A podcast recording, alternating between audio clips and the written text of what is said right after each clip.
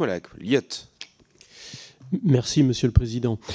Donc, euh, Madame, euh, alors j'avais une question aussi sur le, réseau d'adaptation par rapport aux ENR, parce qu'effectivement, on va développer en particulier le photovoltaïque, dont je rappelle que le coût est à peu près de 50 à 60, enfin était avant la crise, de 50 à 60 euros du mégawatt, et l'éolien, qui est à peu près à 70 euros du mégawatt. Je, dis ça parce que le, nucléaire, c'est plutôt à 120, 120 140 euros du mégawatt. Donc euh, c'est pas forcément le moyen le plus le meilleur marché pour pouvoir avoir de l'électricité. Alors il a l'avantage lui de ne pas être intermittent, d'accord, mais euh, c'est quand même ça coûte cher, hein, faut le savoir. Donc euh, chez nous également on a un bon réseau avec le syndicat d'électrification du Morbihan puisque qui est propriétaire du réseau et donc ça se passe plutôt bien. D'ailleurs je n'ai pas de personnes qui viennent se plaindre à ma permanence. Donc a priori ça doit bien se passer. Sinon vous inquiétez pas, ça finirait forcément dans ma permanence.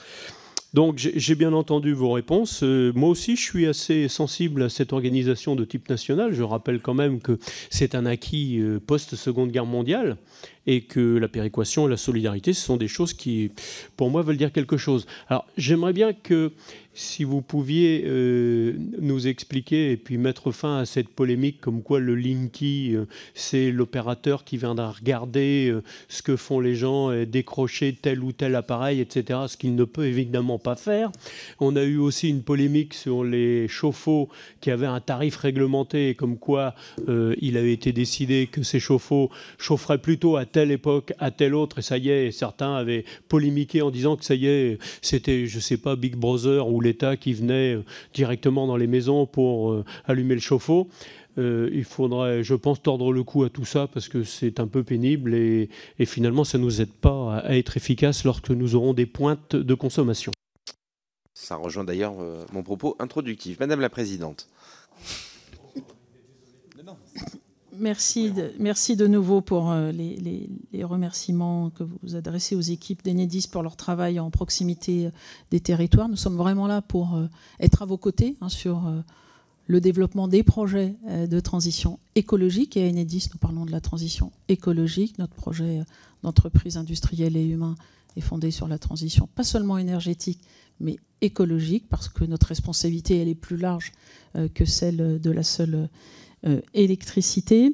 Et donc oui, euh, il y a eu beaucoup de polémiques au départ euh, du compteur Linky, dont je voudrais rappeler quand même que c'est un grand projet industriel qui est arrivé en temps et en heure, puisque nous avions 5 ans, 2016-2021, pour installer 90% des foyers français avec le compteur Linky. Et cela a été fait. Ce n'est pas peut-être si souvent qu'un projet atterrit en temps et en heure, et surtout pour un coût euh, inférieur au budget euh, initial euh, envisagé. Alors les polémiques qui avaient lieu autour de la maîtrise des données, est-ce que Linky permet de savoir quand chacun prend sa douche? Évidemment, la réponse est non. Les données, elles appartiennent aux consommateurs individuels.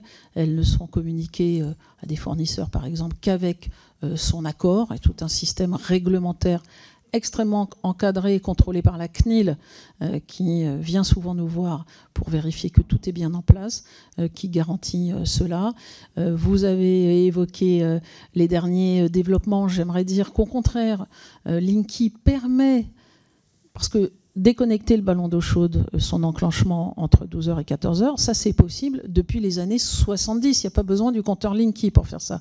Ce que permet le compteur Linky, à l'inverse, c'est de continuer à bénéficier des heures creuses méridiennes pour tous les autres usages de l'électricité euh, dans euh, la maison. Donc je crois effectivement qu'il faut rétablir, comme vous le faites, les vérités de base. Merci.